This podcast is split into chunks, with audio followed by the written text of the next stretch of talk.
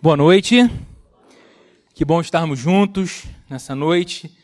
Eu quero convidar você a abrir a sua Bíblia comigo, ou ligar a sua Bíblia, ou apenas acompanhar o texto que será projetado aqui no vídeo wall. Se encontra no Evangelho de Marcos, capítulo 6.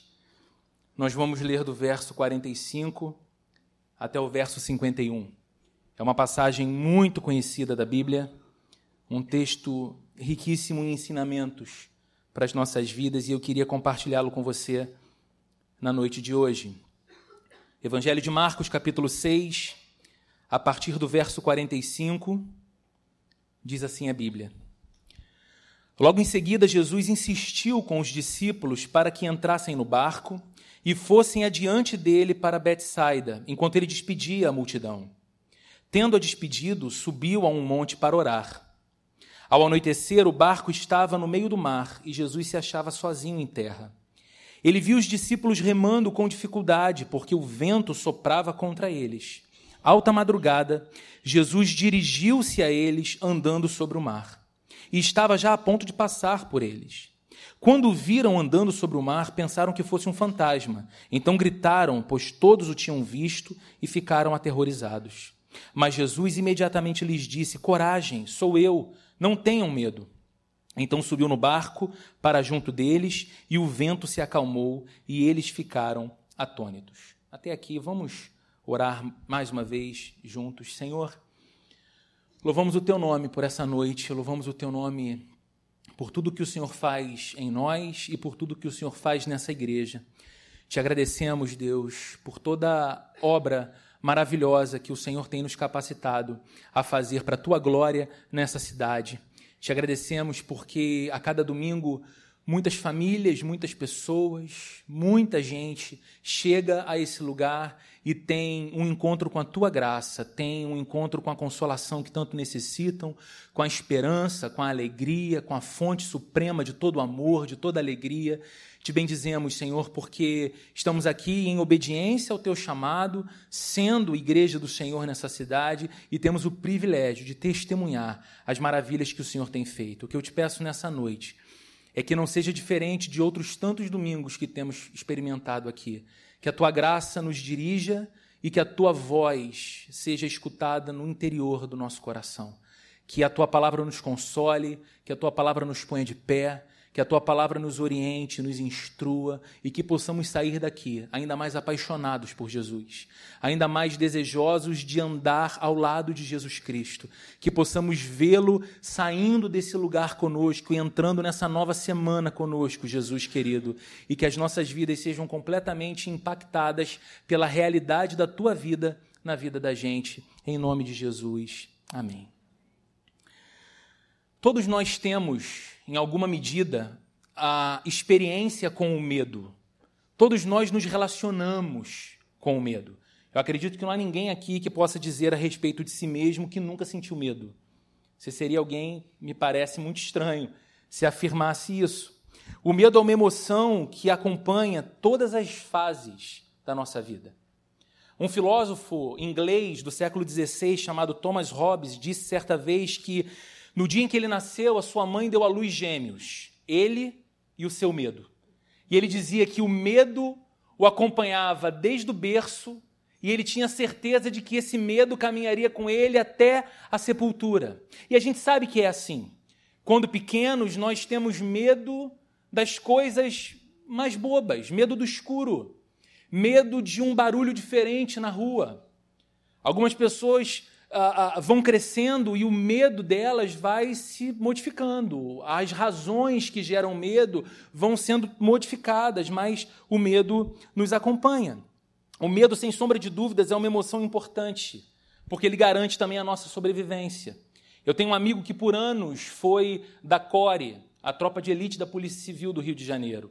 E lembro-me de uma conversa com ele uma vez, ele compartilhando como tinha como era a dinâmica de operações, incursões em morro, trocas de tiro com, com bandidos, ter de entrar em comunidades conflagradas pelo tráfico. E eu perguntei no relato das experiências se ele não sentia medo. E ele dizia, ele me disse na ocasião, todos os dias, o tempo todo. E o medo era o que me mantinha vivo. O medo era o que me mantinha atento. O medo era o que me despertava para estar focado naquilo que eu tinha que fazer e como eu tinha que fazer. E a gente sabe que é assim. É o medo que a maturidade pede de nós que nos impede de andar a determinada hora em determinados lugares, na rua, por exemplo, ou entrar com o nosso carro em qualquer beco ou viela. Então, essa emoção ela é importante porque ela nos equilibra. Ela é importante porque ela nos mantém vivos. Ao mesmo tempo, o medo, quando descontrolado, ele pode se tornar uma prisão terrível. Nós sabemos que pessoas podem ficar paralisadas na vida pelo medo. Então elas ficam inertes, elas não saem de um lugar mais. A sua emoção já não reage mais a nenhum outro tipo de estímulo. E por que eu estou falando sobre isso na introdução dessa mensagem? Eu falo sobre isso porque nós vivemos numa época repleta de acontecimentos que nos convidam a sentir medo. As dificuldades, sejam as nossas dificuldades ou as dificuldades das pessoas que nós amamos, nos apontam, nos indicam para experiências que nós temos medo de viver. E quando as dificuldades não são as nossas ou de alguém que amamos, são as dificuldades que a mídia nos apresenta. Porque assistimos telejornais, acessamos a internet, temos acesso aos noticiários. E percebemos então que a crescente escalada do desemprego pode gerar em nós o medo do desemprego. E a gente começa a olhar para o lado da empresa e percebe que alguns quadros já foram reduzidos. Que algumas barcas da empresa já saíram e que talvez na próxima leva nós estejamos inseridos ali. Olhamos a realidade de algumas famílias e os divórcios e as rupturas e os traumas emocionais para alguns filhos e passamos a ter medo também do divórcio. Sentimos medo de diminuir o padrão de vida da nossa família, se isso se tornar necessário, de ter de sentar com esposa, com filhos, para conversar, reajustar as economias, reestabelecer ah, prioridades, porque o cenário mudou e a nossa condição agora é outra. Nós sentimos medo da solidão e algumas pessoas, com medo da solidão, desprezam até a oportunidade de solitude, que é diferente de solidão. São pessoas que, se tiverem de estar num sábado à noite, sozinhas em casa, assistindo Netflix ou lendo um livro, entram em desespero. Parecem que estão na porta de uma depressão. Não é possível que sábado à noite eu não tenha ninguém ao meu lado para partilhar a vida, para sorrir comigo. Porque a gente tem medo dessa história, a gente tem medo de ficar sozinho. Nós sentimos medo do luto. E é interessante porque Quase todos nós já tivemos a oportunidade de sofrer o luto, de lamentar a perda de alguém querido. Sabemos que vamos gerar esse sentimento em alguém que nos ama um dia, quando não estivermos mais aqui e teremos a nossa ausência sentida, mas ainda assim nós temos muito medo de viver a dor do luto. O texto que nós lemos hoje nos fala das dificuldades que os discípulos de Jesus passaram. Dificuldades essas que impuseram sobre eles medo. Então é um texto que fala de desafio e que fala de medo, mas que também fala da maneira impressionante como Jesus Cristo interviu nas dificuldades e no medo do coração dos seus discípulos. Para entender essa história, o contexto é muito importante, porque é um contexto muito especial. No início desse capítulo que lemos, o capítulo 6, Marcos deixa uma nota de que a agenda diária de Jesus era muito agitada. Marcos diz que Jesus Cristo percorria povoados, aldeias e cidades, pregando o reino de Deus, curando enfermos, proclamando liberdade aos cativos, dando atenção para pessoas invisíveis para a sociedade de sua época, cuidando, amando, zelando, e a dinâmica de Jesus era intensa. Ele quase não parava para comer, ele quase não tinha tempo de descanso, e os seus discípulos estavam o tempo todo com ele. Há um momento em que ele divide a equipe. Ele estabelece uma nova estratégia. Ele pega os seus discípulos e diz: Olha, não vamos andar mais todos juntos, mas agora vocês vão em duplas. E assim, de dois em dois, vocês entrarão em regiões, povoados, cidades, aldeias, proclamando o reino de Deus, curando enfermos, trazendo liberdade aos cativos, e eles obedecem a Jesus. E ficam extremamente felizes, porque de fato eles conseguem abençoar e alcançar muitas pessoas.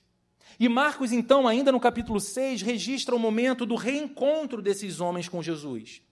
E eles dizem para o mestre o seguinte: Senhor, estamos impactados, estamos muito cansados, estamos extenuados, quase não paramos para descansar ou para comer, mas de fato muita gente tem sido abençoada pela nossa vida desde que o Senhor nos enviou. E o que acontece quando você trabalha de modo muito intenso por um período muito longo? Você precisa de descanso. Férias ajuda. E é exatamente isso que Jesus faz, ou pelo menos tenta fazer, com os seus discípulos. Quando eles, quando eles se reúnem novamente, Jesus fala: Olha, vamos agora entrar num barco e vamos procurar um lugar deserto, diz o texto em Marcos. Vamos procurar um lugar mais tranquilo, mais calmo, para que a gente descanse ali. Está todo mundo cansado, está todo mundo exausto, o cansaço não é bom. Vamos ter um tempo para a gente, para refazer as forças, para bater papo. Acontece que as pessoas descobrem o plano. As pessoas, as multidões das cidades que eram abençoadas por Jesus e seus discípulos, descobrem o plano de descanso, fazem uma mobilização e chegam antes de Jesus e dos discípulos ao destino para onde eles estavam indo. O povo se antecipou, chegou primeiro, e diz Marcos que havia uma pequena multidão de aproximadamente 5 mil pessoas quando o barco de Jesus chega na margem de destino. E aí no verso 34 desse capítulo 6, Marcos diz o seguinte: Quando Jesus saiu do barco, viu essa grande multidão, teve compaixão deles, porque eram como ovelhas sem pastor. Jesus está cansado. Os seus discípulos estão cansados. Eles foram para um lugar de descanso. Mas chegando ali, Jesus se depara com pessoas que, embora tivessem o templo, embora tivessem a religião, embora tivessem líderes religiosos, eram vistas pelo próprio Cristo como ovelhas sem pastor, frágeis, desamparados, sem ninguém que cuidasse deles. E então Jesus muda o plano, desce do barco e começa a ensinar aquelas pessoas. E prega, e dá atenção, e o tempo passa, o dia avança, o lugar é deserto, não há o que comer, e os discípulos têm uma ideia. Eles falam: Jesus, tá bacana aqui, mas seria bom mandar o povo embora agora para que dê tempo deles encontrarem algum posto Ipiranga aberto para comprar alguma coisa, porque essa gente tem que comer. E alimentar essa multidão aí vai ter um custo de uns 200 denários. 200 dias, o valor correspondente a 200 dias de trabalho braçal de um homem. Ou seja, não dá para resolver esse problema. Jesus pergunta então para os discípulos: o que é que vocês têm aqui? Olha, Jesus, fizemos aqui o levantamento, nós temos cinco pães temos dois peixes e eu acho que esses cinco pães e dois peixes dão conta de alimentar a gente, mas não dão, não dão conta de alimentar o povo. Jesus pega pães e peixes, dá graças ao Pai pelo alimento, entrega aos discípulos e diz para que os discípulos sirvam a multidão. É a primeira multiplicação dos pães e peixes um grande milagre feito por Jesus Cristo. Ao final desse episódio, em que todos estavam alimentados, a Bíblia diz no Evangelho de Marcos que doze cestos cheios de pães e peixes sobraram. E é aí que a gente entra na passagem dessa noite que lemos. Porque Logo em seguida, como diz o verso 45, Jesus insistiu com os discípulos para que entrassem novamente no barco e fossem adiante dele para Betsaida, enquanto ele despedia a multidão. O que, que aconteceu com o descanso? Já era. Acabaram as férias com o trabalho. A gente veio para repousar, não vamos mais ficar aqui. Façam o seguinte: entrem no barco, vão indo lá para Betsaida, que depois eu encontro vocês. Eu vou despedindo o povo aqui. Eu vou me despedindo dessa turma que ainda está aqui. O que se destaca aqui é que, mais uma vez, parece que a obediência a Jesus lança os discípulos num grande problema. Porque dois capítulos antes, aqui mesmo em Marcos, os discípulos enfrentam uma tempestade no meio do mar. Porque Jesus, ao despedir também uma multidão para a qual ele pregava, diz: Vamos agora entrar no barco e vamos para outra margem. Jesus está cansado e dorme. E os discípulos navegam, e vem uma terrível tempestade que assola o barco, e eles acordam a Jesus, cheios de fúria e de censura, porque aparentemente o fato de obedecerem a Jesus os colocou no meio de uma terrível tempestade. E agora de novo, mas com um agravante: Jesus não está no barco dessa vez. Parece jogo de videogame, que você tem a primeira fase, você chega no final, ganha do chefão, e aí quando entra na segunda fase, o nível muda, está mais difícil. E agora o nível é tempestade sem Jesus no barco. Mas já aqui, embora essa não seja a ênfase que eu quero trabalhar com você nessa noite, nós temos uma lição importante a extrair. A lição de que a presença de problemas em nossas vidas não significa que nós estamos fora dos propósitos de Deus. E também não significa que Deus esteja indiferente aos nossos problemas e às nossas dores. Porque aqui estão discípulos de Jesus, homens obedecendo a Jesus Cristo, homens que não questionaram a sua ordem quando ele disse: Olha, entrem no barco, vão para Betsaida que depois eu chego. Se de Uber, mototáxi, não importa, vão e eu chego depois. E eles obedecem. E a obediência os coloca diante de um problema. É importante entendermos isso porque a vida cristã não é uma estufa espiritual. A vida de um cristão não é uma redoma que nos blinda de problemas reais da vida real. E há muita gente em muitos lugares dizendo que se você enfrenta problemas e desafios na sua vida, é porque provavelmente você está fora dos propósitos de Deus para a sua vida. Mas não há sustentação bíblica em nenhuma passagem das Escrituras para defender essa tese. A diferença entre um discípulo de Jesus e alguém que não segue a Jesus não é o que acontece a ambos. A diferença um, entre um discípulo de Jesus e um não discípulo de Jesus é o fundamento sobre o qual cada um constrói a sua própria vida. Você lembra da parábola contada pelo Senhor no final do Sermão da Montanha? Em que, após aquela maravilhosa pregação, ele diz: Quem ouve estas minhas palavras e as pratica, é semelhante a um homem prudente, um construtor sábio que construiu a sua casa sobre a rocha. Caiu a chuva, soprou o vento, transbordou o rio, tudo foi impetuoso contra aquela casa, mas ela não caiu porque tinha os seus alicerces na rocha. Mas quem ouve estas minhas palavras e não as pratica é como um homem tolo, que construiu a sua casa sobre areia. Caiu a chuva, soprou o vento, transbordou o rio, deram com ímpeto contra aquela casa e ela caiu e foi grande a sua ruína. Mas chuva, rio transbordando e vento sobrevieram sobre a casa do prudente e do insensato. Os problemas reais da vida real visita a você que está aqui amando a Jesus e seguindo a Cristo e aquele que está lá do lado de fora, talvez vivendo inclusive de ombros para Deus. A diferença é o fundamento sobre o qual edificamos a nossa vida. O texto segue. Verso 46 e 47 dizem: Tendo-a despedido, subiu a um monte para orar. Tendo-se despedido da multidão, Jesus subiu num monte para orar. Ao anoitecer, o barco estava no meio do mar e Jesus se achava sozinho em terra. É interessante, não apenas nessa passagem, como em muitas no Novo Testamento, perceber a centralidade da oração na vida de Jesus. Em muitas passagens, o texto bíblico nos aponta para Jesus Cristo retirando-se para orar, levantando mais cedo para orar, dormindo mais tarde para orar, buscando constantemente a companhia do seu Pai mediante oração, dizendo para os seus discípulos que o seu alimento, a sua comida e a sua bebida era fazer a vontade de seu Pai. E ele tinha no caminho da oração essa avenida para conhecer a vontade do seu Pai para a sua vida. O eterno Filho de Deus não se apartava jamais da oração. E se somos discípulos dele, se somos imitadores de Jesus, por que oramos tão pouco? Essa é uma nota interessante dessa passagem. Jesus orienta seus discípulos a partirem no barco, despede a multidão e sobe a um monte para orar.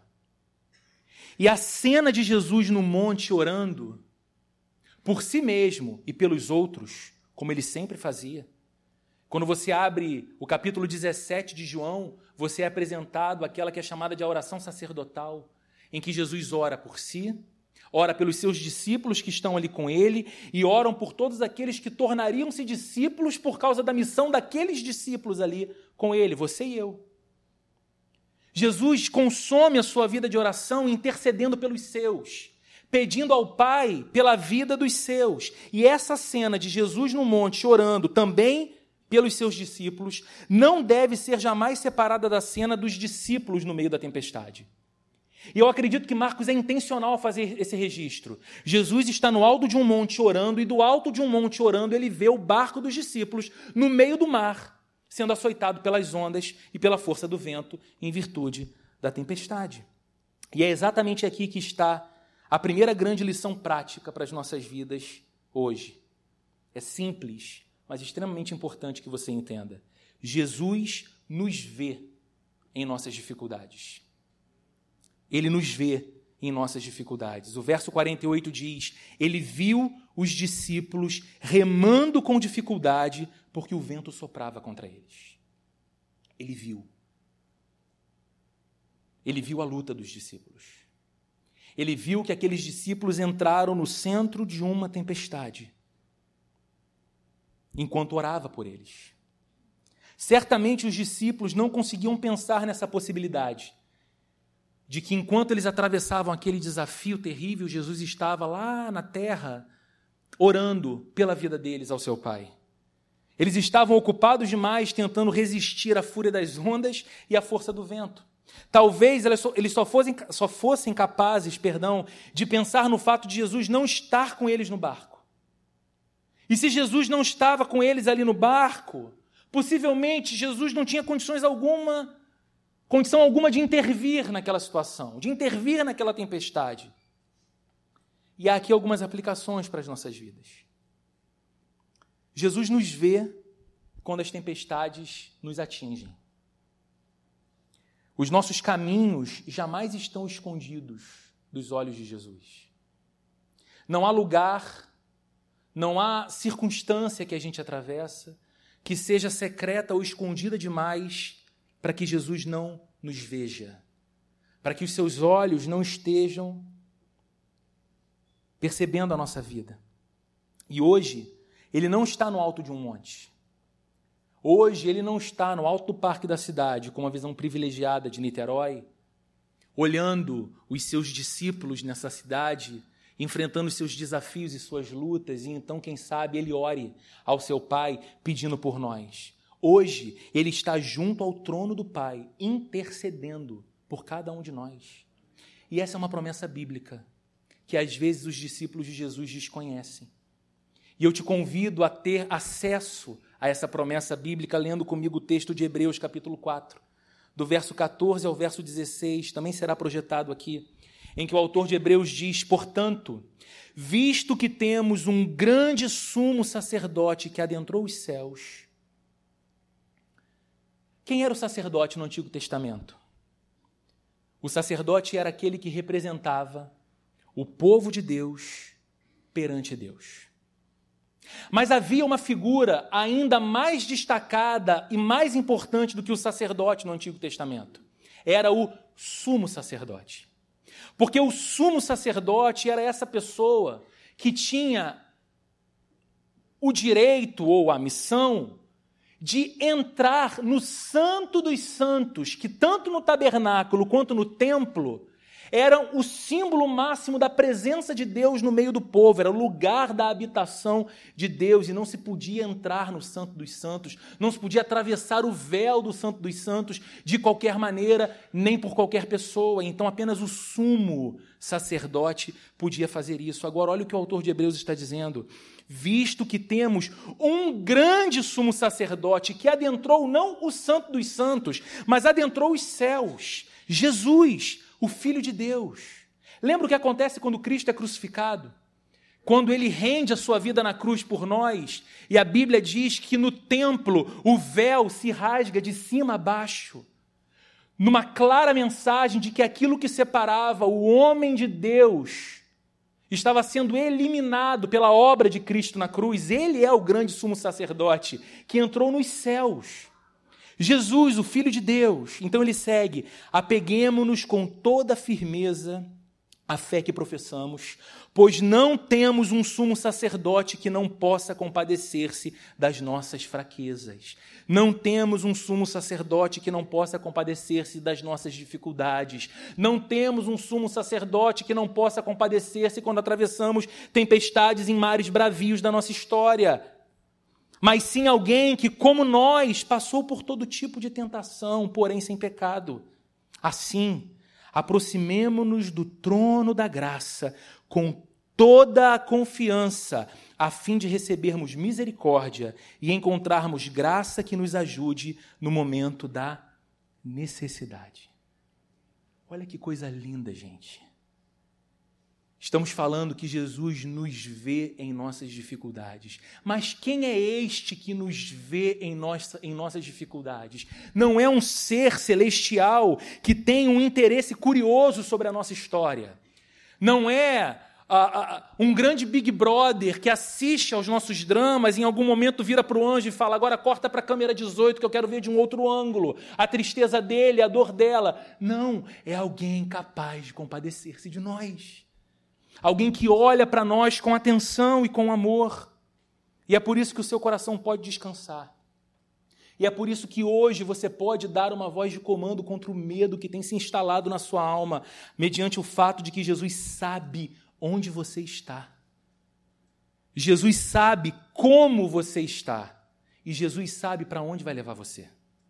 Ele disse para os discípulos: entrem no barco e remem até Betsaida. Ele disse que os discípulos chegariam a Betsaida e não ao fundo do mar. Ele garantiria essa promessa. Então, que o seu coração descanse no fato de que você não está solto ao acaso, nem solto ao vento das circunstâncias que sopram violentamente contra a tua vida. Mas Jesus olha para você nas suas dificuldades e ele sabe onde você está. Ele sabe como você está. E só Ele sabe onde está levando você. E Ele há de levar. Segunda e última lição que esse texto nos ensina para essa noite é que Jesus não apenas nos vê em nossas dificuldades, mas Jesus também nos socorre em nossas dificuldades. Veja o que diz a segunda parte do verso 48. Alta madrugada, Jesus dirigiu-se a eles andando sobre o mar. É interessante demais a maneira como Marcos descreve isso aqui. Primeiro ele diz alta madrugada. Mas se você tenta pensar na história toda, você imagina que enquanto Jesus alimentava a multidão com o milagre da multiplicação dos pães e peixes, o dia ia findando. Mas ainda com um dia claro, talvez, com o sol se pondo, ele diz aos discípulos: Olha, entrem no barco e atravessem para o outro lado. Atravessem, remem até Betsaida. E ele fica ali ainda despedindo a multidão. Depois ele sobe num monte para orar. E ele está falando com seu pai. Ele está orando. Do alto do monte ele vê o barco no meio do mar em dificuldade. Mas aí Marcos dá esse detalhe para a gente. Alta madrugada. Parece que ele esperou. Parece que não foi ir. O pessoal está em apuros. Vou lá defendê-los. Vou lá socorrê-los agora. Parece que ele esperou. E Marcos diz: alta madrugada, Jesus dirigiu-se a eles, andando sobre o mar.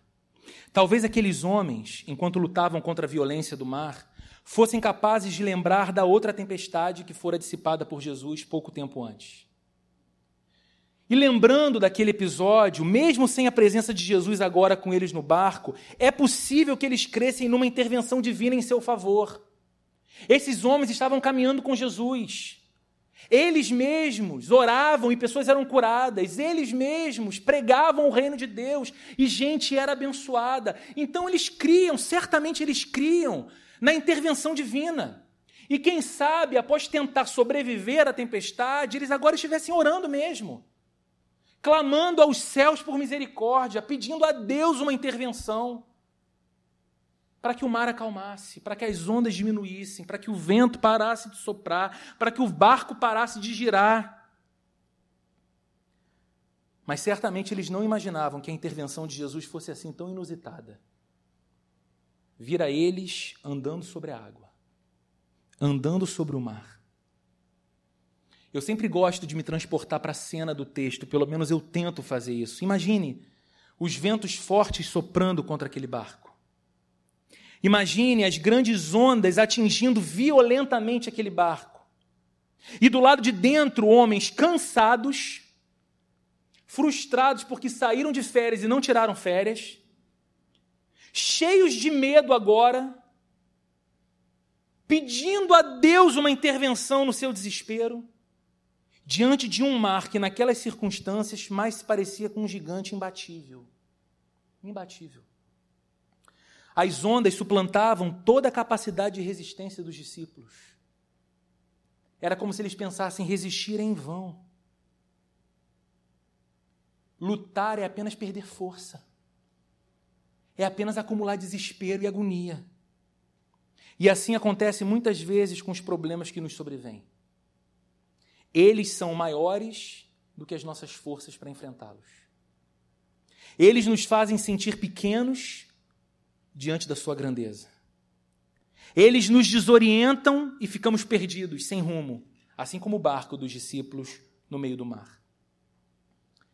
E aí, lendo esse texto, eu me fiz uma pergunta. Jesus não poderia ter acabado com aquela tempestade no mesmo instante em que viu os discípulos sofrendo no mar? Lá do alto do monte mesmo. Ele não podia falar, Pai, estou aqui nessa comunhão contigo, agora eu olho, olha a turma. Vento, sossega. Mar, acalme-se. E o vento e o mar obedeceriam porque reconheceriam a voz que dias antes tinha dado o mesmo comando. Ele não podia fazer isso. Eles estão em desespero e agonia. Acaba a tempestade do lugar mesmo que estivesse. E talvez quando chegasse em Betsaida e encontrasse com os discípulos, e aí, turma, tudo bem? Ah, mestre, agora tá. Mas ó, no meio do mar, no meio da travessia, e atenção, o senhor gosta de mandar a gente atravessar em horário ruim, hein? Parece que o senhor tem uma informação meteorológica diferente. Mas chegamos aqui, tá tudo bem. E aí Jesus então contasse, eu vi, rapaz. Fui eu, estava orando por você. E aí falei, vento, para. Mar, acalma. Mas ele não faz isso. Por que então que ele vai ao encontro dos seus discípulos que estão aflitos e apavorados, andando sobre as águas do mar? Porque ao invés de acalmar a tempestade de longe, ele caminha sobre a tempestade e sobre as águas. Ele faz isso para revelar aos seus discípulos, mas também a você e a mim, que as ondas que nos ameaçam estão literalmente debaixo dos seus pés. Isso não é lindo, gente? Aquilo que nos aterroriza, aquilo que nos faz perder o sono, aquilo que nos angustia o peito.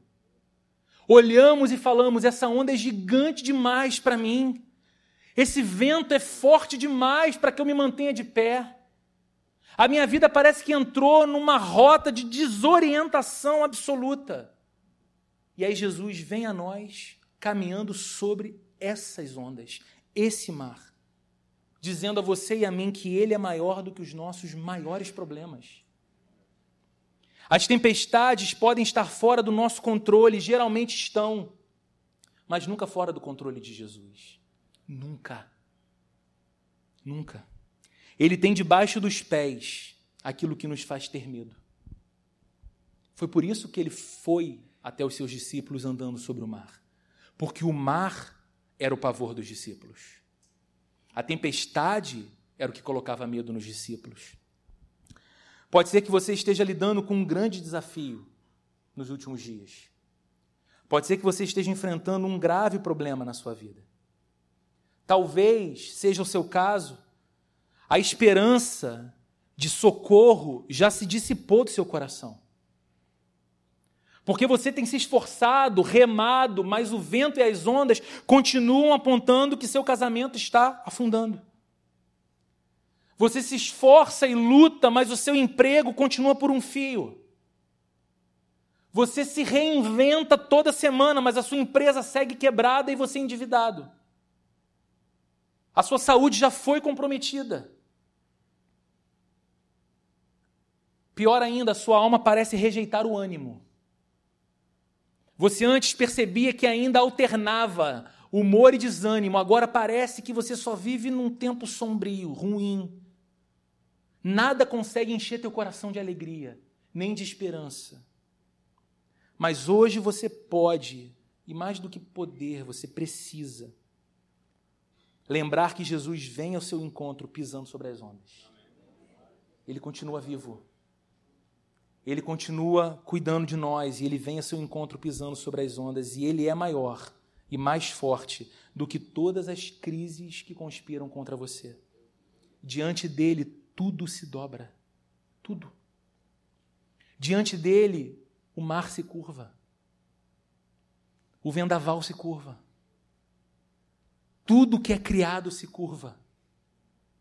Os anjos e os demônios se curvam. As circunstâncias contrárias da tua vida também se curvarão. E eu quero concluir convidando você a ler comigo os últimos versos, do 49 ao 51. Quando viram andando sobre o mar, pensaram que fosse um fantasma.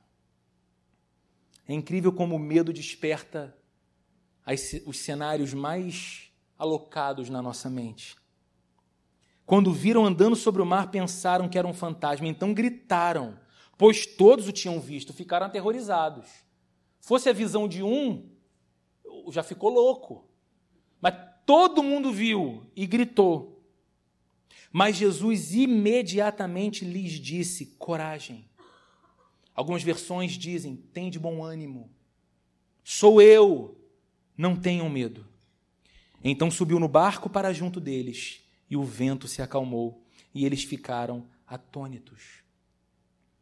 É interessante que Jesus aqui não dirige a sua palavra primeiro ao vento ou ao mar. Ele dirige a sua palavra primeiro aos discípulos. Ele diz: coragem, sou eu não tenham medo. Porque ele sabia que a pior tempestade não estava do lado de fora do barco, mas dentro do coração daqueles homens. Eles precisavam de calma, de conforto, e encontram isso nas palavras de Jesus. Mas o que é mais lindo para mim aqui é que Jesus não somente anda sobre o mar agitado das aflições e das crises, mas também Jesus faz da própria tempestade o seu caminho para chegar às nossas vidas. É isso que ele está fazendo aqui. Foi no meio da tempestade e trilhando a tempestade que ele se aproximou de seus discípulos. E se você é um discípulo de Jesus, com certeza, você é capaz de lembrar dos episódios em que se viu assolado pelas ondas de preocupações e pelo vendaval dos problemas. E ali, no meio do caos, Jesus veio ao seu encontro para te socorrer. Talvez você seja um em nosso meio que diga: foi exatamente no meio de uma tempestade terrível que eu conhecia Jesus. Quando a minha alma já se negava o consolo, quando não tinha mais caminho para mim. Então eu vi mais nitidamente a graça e o amor dele me convidando e me pacificando. E tudo mudou. Se essa é a sua história, se você já caminha com Cristo dessa forma, e atravessa hoje um tempo difícil, cruza hoje uma tempestade ruim, lembre-se, não será diferente agora. Aquele que veio ao seu socorro uma vez e acalmou as tempestades, fará de novo. Virá de novo. Hoje, ele apenas fala ao seu coração aflito, como falou aos discípulos aterrorizados: coragem, sou eu, não tenham medo. Coragem. Sou eu. Não tenha medo. Se você está aqui e talvez nunca passou pela experiência de render o seu coração a Jesus, você é uma pessoa honesta e honestamente diz: Não, eu nunca fiz de Cristo o mestre da minha vida e o Senhor da minha história. Eu nunca entreguei o coração a Ele como quem diz: Agora minha vida é tua. faz dela o que você quer fazer. Mas olha para a sua vida e percebe que está cansado de lutar contra tempestades sempre maiores que você, sempre mais fortes do que você. Eu creio com todo o meu coração que foi Jesus mesmo quem trouxe você aqui nessa noite. E eu falo isso não como clichê, mas de verdade. Eu creio que ele trouxe você aqui para que você o veja perto de você nessa tempestade que você cruza agora. Que você escute a voz dele dizendo: coragem, sou eu que estou aqui. Não é uma figura fantasmagórica, não é algo para você temer, não é algo para você se desesperar. Sou eu, o teu resgatador. Coragem, sou eu. Não tenha medo. Então ele chama você pelo nome. Ele mostra quanto se importa com a sua história, porque ele conhece a sua história e ele está disposto a fazer o que fez com os discípulos. Então subiu no barco para junto deles e o vento se acalmou. É o que ele quer fazer na tua história. Subir nesse barco desgovernado dessa vida assustada que você leva e dar governo para ela, dar condução para ela, preencher teu coração aflito de paz e de esperança. O texto de Marcos é um pouco mais econômico do que o texto de Mateus. Mateus descreve a mesma tempestade, mas entre o pavor de pensar em ser um fantasma caminhando sobre o mar e Jesus subindo no barco, Marcos descreve uma cena linda que acontece com o Pedro. Porque o Pedro era mais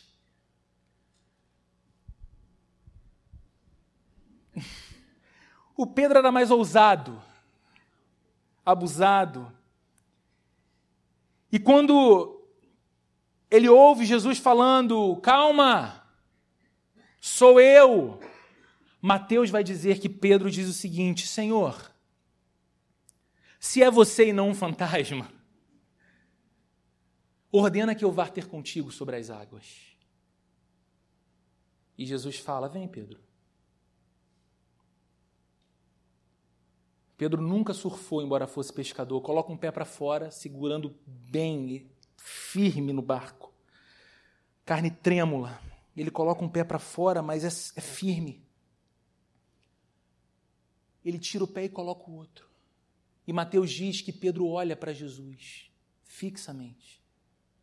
E olhando para Jesus fixamente, ele caminha na direção dele sobre as águas, assim como Jesus estava.